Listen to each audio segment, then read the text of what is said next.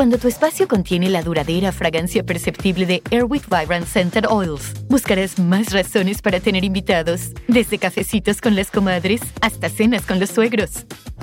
¿Por qué huele riquísimo? Airwick Vibrant Scented Oils transforma tu espacio con dos veces más de los aceites esenciales naturales comparado con Airwick Scented Oils regulares. Respira frescura con Airwick. Sometimes it takes a different approach to help you unlock your true potential. With Capella University's game changing FlexPath learning format, you gain relevant skills you can apply to your career right away. Earn your degree from an accredited university and be confident in the quality of your education. Imagine your future differently at capella.edu. Capella University is accredited by the Higher Learning Commission. Learn more at capella.edu/accreditation.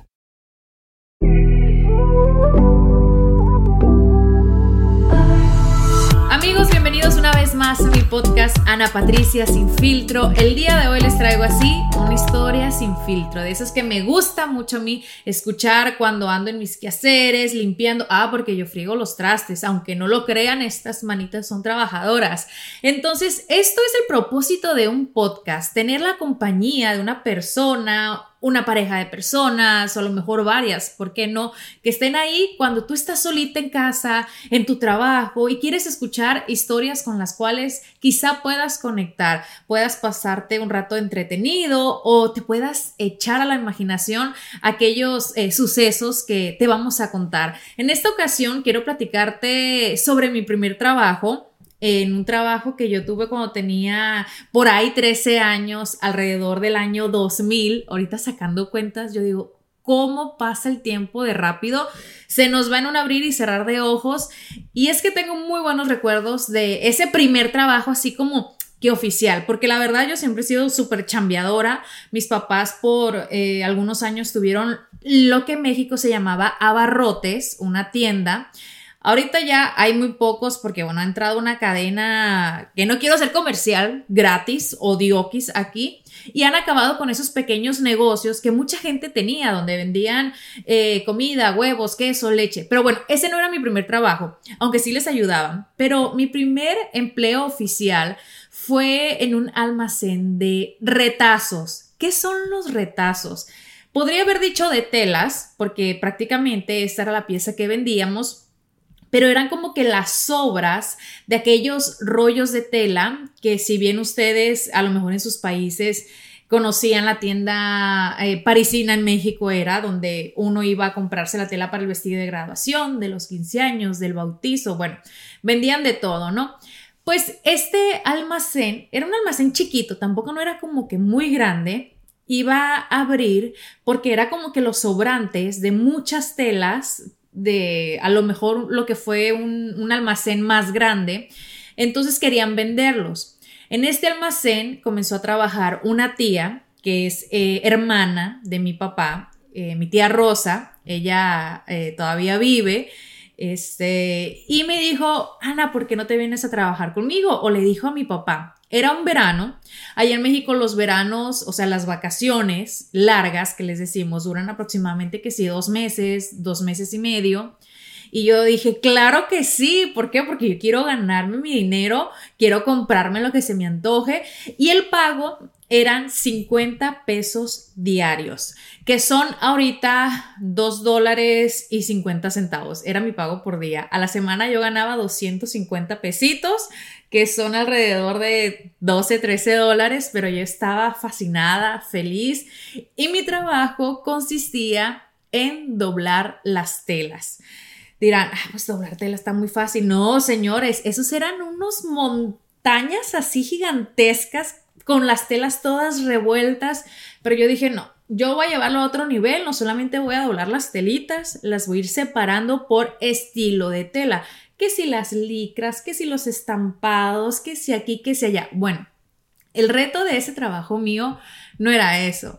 En verano, en Navojoa, eh, que es donde yo vivía, es un estado tan caliente porque es desierto y las temperaturas son 90, 100 grados, 105 grados, que si ustedes se ponen a, calcular, sin aire acondicionado es tremendo calor, porque en este lugar no había aire acondicionado, teníamos unos abanicos y la entrada era así de par en par porque era como si puerta de garage que se baja. O sea, era un lugar sencillo, pues no era que si la almacén acá elegante, bonito, pero bueno, no me importaba, era mi primer trabajo, yo le quería echar las ganas, además estaba con mi tía, la pasábamos muy bien, me acuerdo que mi papá iba y me llevaba en las mañanas. Eh, al mediodía me decía mi tía, bueno, pues si te quieres ir un ratito a tu casa, descansar, que allá las distancias son súper cortas, no es como que aquí para ir a un lugar entre el tráfico, entre las distancias mínimo 30, 40 o hasta una hora manejando, allá 3 minutos, 5 minutos. Y yo le decía a mi tía, no, tía, yo aquí me quedo con usted. Compramos unos taquitos de aire. Esos taquitos de aire son tacos dorados. Se me hace agua la boca. Se bien tragona. No sé si ustedes han visto eh, estas carretillas. A lo mejor todavía ah, lo, pueden ver acá en algunas ciudades en, los Estados Unidos, sobre todo en, en, Los Ángeles o de pronto acá en Miami, que son como unas bicicletas que las arreglan y tienen como lo que es una caja de cristal y dentro tienen la comida que vende. Allá le llamábamos taquitos de aire, aunque en realidad eran taquitos dorados, pero porque la cosita que le ponían de pollo era casi imperceptible al, paladar cuando te lo comías. Entonces era que si una orden de taquitos dorados, tres, un montón de lechuga, eso sí, tomate y una salsita especial jugosita no picante, porque muchas personas piensan que toda la comida mexicana pica. Si queremos, la podemos hacer picante, pero no. Entonces, ah, bueno, pues era la delicia. Me quedaba ahí a comer con mi tía los taquitos. Luego que sí, no, ahora queremos unos taquitos de carne asada. En la esquina recuerdo que había una taquería porque tacos allá en México, o sea, los puedes encontrar desde muy temprano al mediodía o a la noche. O sea, prácticamente a cualquier hora puedes comer tacos. O que si la torta, que si el sándwich. Pues bueno, mi tía y yo ahí gozábamos. Ella siempre estaba en, en la caja. En aquella época, pues no existía lo que era el celular, la tecnología. Imagínense, estoy hablando del año 2000. Era prácticamente poner la radio, eh, escuchar música. No recuerdo si teníamos a lo mejor como que una televisión, pero era demasiado entretenido porque este local estaba cerca de lo que es el mercado municipal, como que sea dos cuadras. Entonces alrededor había muchísimas tiendas, enfrente había una zapatería, eh, estaba también la parada de camiones. O sea, todos los personajes que por ahí pasaban, que por ahí llegaban, pues era entretenido, ¿no? Uno sacaba el chisme, que si la plática. El caso es que mm, eh, yo trabajé ahí eh, lo que fue el verano como dos meses y medio y me preguntarán, bueno, ¿qué hiciste con, con, el dinero que te pagaron? Obviamente, al ser otra época, pues todo era más, más barato, no como ahora. Pues yo recuerdo que con mi primer pago, de 250 pesos. Vamos a ponerle 13 dólares para irnos altos. Me recuerdo que le dije, mi tía, voy a ir a la, ¿cómo se llamaba? Impor Cosas. O había otra tienda que se llamaba Cosas y Cositas. Vendían cosas y cositas, o sea, puro chucherío. Que si maquillaje, que si cosas para el pelo, eh, adornos para la casa. O sea, todo era como de importación, lo daban eh, a buen precio. Y yo recuerdo haberme comprado un montón de esas pinzas que usamos ahora como cuando nos recogemos el pelo que nos vamos a planchar para separar, pero yo las usaba para hacerme media colas. Y recuerdo que todo me lo gasté ahí, o sea, que de todos colores, de todos los tamaños, y, y, me dice mi papá, ¿qué te compraste? ¿Qué es todo esto? Y yo, no, pues es que me hacía falta. Y mi hija, no importa, me decía, es, tu dinero, te puedes gastar en lo que tú quieras. El caso es que ese fue mi primer, mi primer pago. Ya después, eh, la verdad ni me acuerdo en qué me lo gastaba, pero yo creo que todo el dinero se me iba en, las chucherías que yo me compraba ah, para comer ahí con mi tía. O que sea un chocolate, que sea un refresco, que sea aquí, que sea allá. Pero bueno, eh, para mí el trabajo eh, se fue a, ¿cómo les podría decir? Siempre trato de buscarle como que lo positivo o qué puedo hacer con eso que tengo ahora para llevarlo a otro nivel. Vamos a ponerle a otro nivel. ¿Y por qué les digo? Al yo trabajar en este lugar de telas, de retazos, había veces que mi tía me decía, ay, mija, si quieres agarra, llévate, ¿qué, te, telas quieres? Porque había muchas repetidas, o sea, había como Eh, los tamaños, y, lo voy a mencionar en metros, era como de un metro, dos metros, eh, la conversión a, pulgadas, la verdad, eh, ahí sí en esa tabla estoy media perdida. El caso es que hacer un negocio así como de familia, porque a mi tía la contrató, un familiar también, pues nos daban que si, bueno, si se quieren llevar unos retazos, unas telas, llévense, se las regalamos, porque lo que querían era deshacerse de esa mercancía. O sea, no la querían ni tirar, querían sacarle alguna ganancia y por eso daban barato y aparte pues porque eran retacitos, a lo mejor no servían para hacerte eh, que si un traje, un vestido, sino como para cosas más sencillas.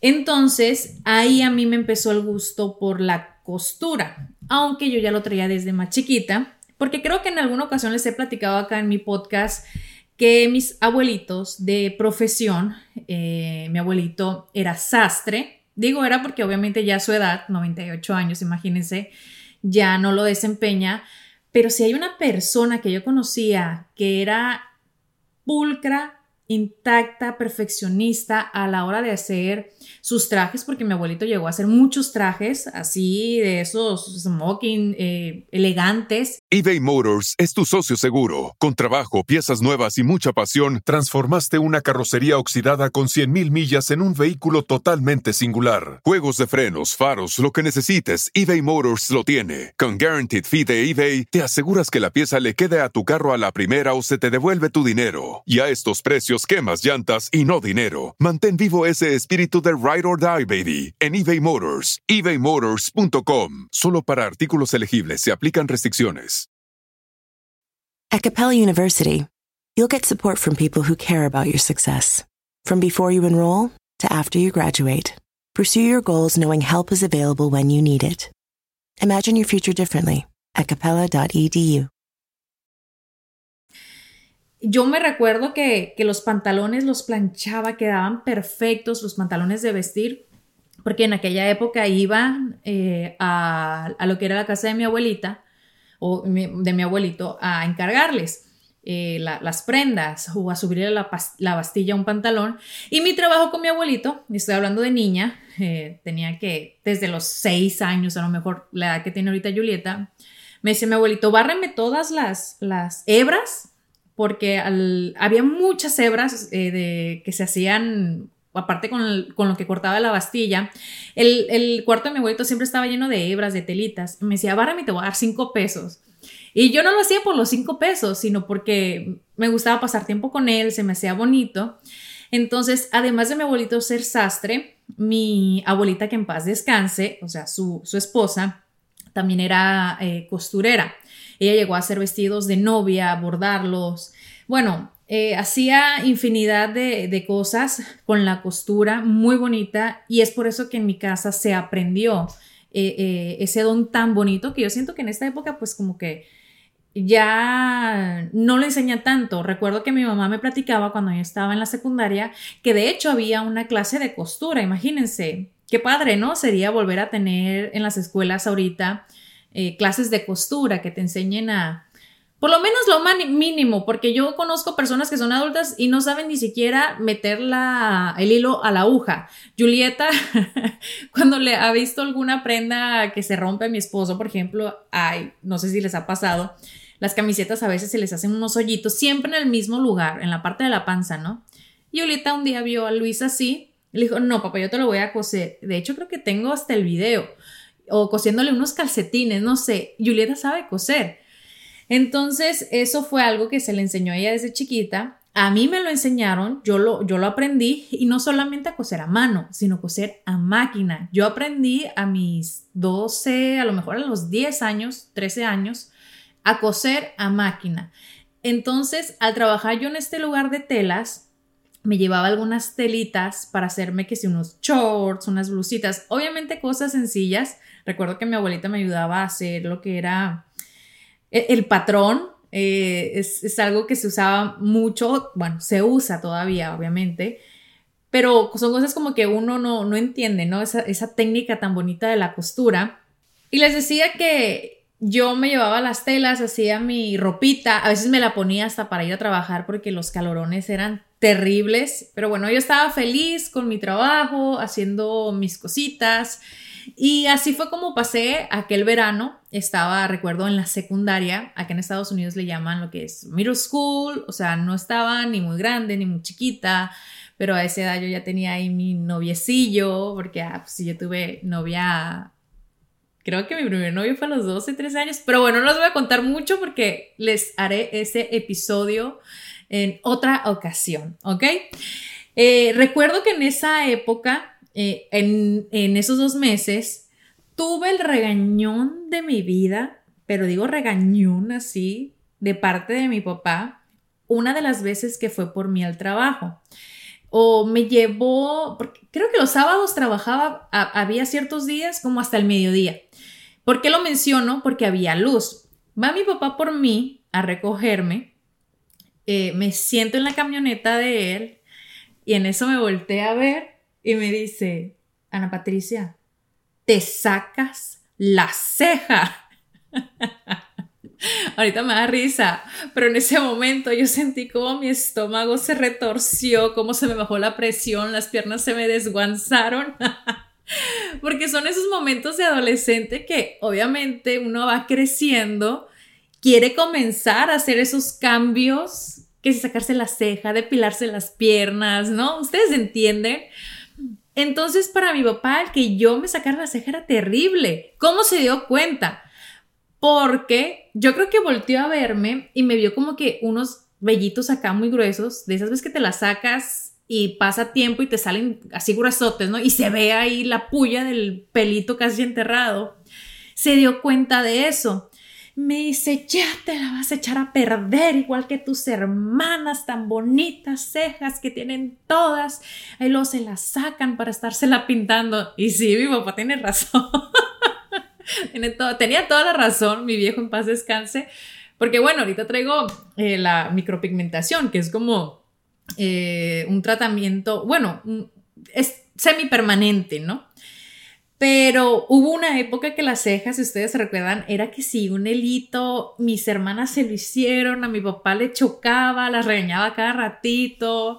Pues bueno, me acuerdo tanto, tanto, se los juro, de ese regañón que fue justamente en este trabajo mío de las telas, porque yo estaba chiquita, yo tenía 13 años, o sea, ahorita la juventud está como que muy adelantada, ¿verdad?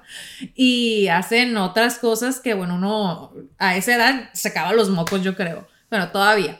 Pero eh, ya dije, o sea, yo la verdad cuando mi mamá me regañaba, yo así, poker face, y yo nomás se sentaba con la cabeza y le decían, eh, ya no me lo voy a hacer, papá. No, déjatela crecer, la tienes muy bonita, te la vas a echar a perder, igual que tus hermanas. Bueno, mis hermanas salieron embarradas. Y ya, al pasar unos días se le olvidó y ya no me volvió a decir nada, ya no se fijó. Yo no recuerdo la verdad si no me la volví a sacar, seguramente sí pero recuerdo que cuando me quería depilar las piernas, o sea, como vi de un tema a otro, ¿no? Pero es porque conecto con esos momentos que me traen recuerdos gracias a aquellas cosas que yo les platico, como por ejemplo el, trabajo que sé que pasó en ese instante gracias a eso. Eh, recuerdo que después quería depilarme las piernas. me da mucha risa, porque nosotros tenemos una vecina, digo tenemos porque todavía vive en la misma casa, que siempre iba en las tardes mientras mi mamá estaba regando las plantas o estaba barriendo que si las hojas, iba y se recargaba en el carro, ¿no? Y siempre usaba como que esos vestidos a media pierna. Y yo recuerdo que estaba con una de mis hermanas y yo me le quedaba así viéndole las piernas, o sea, pero mi, mi mirada clavada, estaba chiquita, pero ustedes saben que uno de chico, pues, o sea, esas cosas no, no las capta, somos muy imprudentes. Entonces ella sintió tanto mi mirada de porque no tenía las piernas depiladas, pero es que eran las piernas peludas, tremendas piernas peludas, que recuerdo que el día siguiente que fue, ya estaba toda rasurada, toda depilada. Y fue ahí donde yo hice clic y le dije, mamá, yo también me quiero rasurar las piernas. Ay, no, se los juro que me da mucha risa porque uno a veces lo hace escondidas y conozco familiares que lo han hecho escondidas, salen todas cortadas, pero no, yo dije, me quiero ahorrar el regaño de, de quererme rasurar las piernas, de cómo fue, me fue con la ceja. Entonces mi mamá me dio permiso, me dijo, yo te, yo te voy a ayudar porque no, no quiero que te vayas a cortar.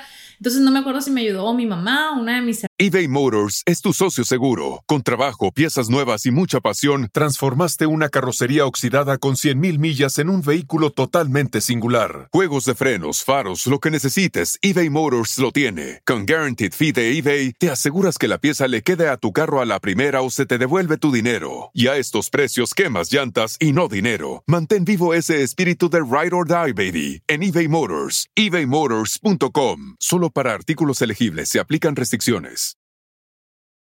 At Capella University, you'll get support from people who care about your success. From before you enroll to after you graduate, pursue your goals knowing help is available when you need it. Imagine your future differently at capella.edu. Hermanas. Pero bueno, pasó el verano, eh, vendimos las telas que más pudimos, mi tía y yo. Ya recuerdo que las últimas semanas eh, los precios pues eran más baratos, los retazos que si 5 pesos, que si 10 pesos, y es que era la idea esa, ¿no? De que el local estuviera abierto un par de meses, vender lo más que se pudiera, lo del resto ya eh, regalarlo y, y cerrar.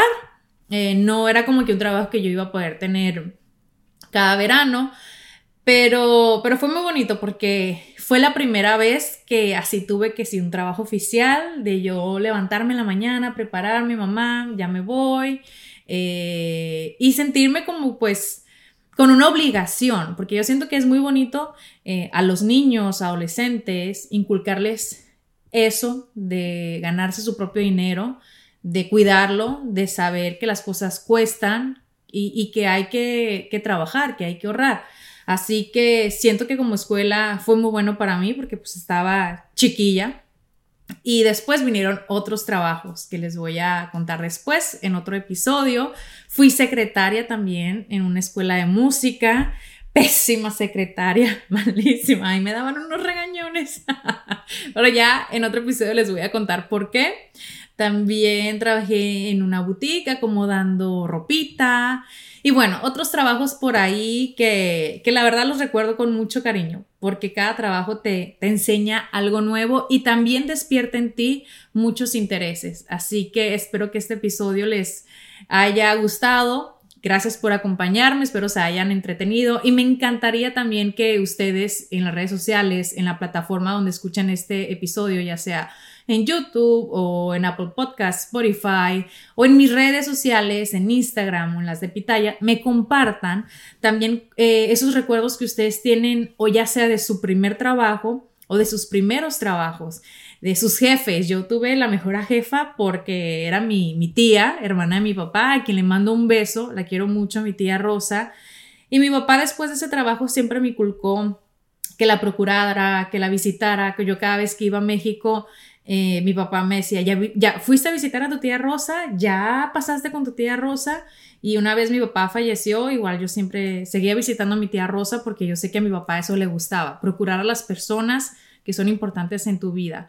Así que espero sus historias, sus comentarios y una semana más de Ana Patricia sin filtro. Ya saben, cada miércoles compártalo acá con sus familiares en las redes sociales y les mando muchos besos y muchas bendiciones.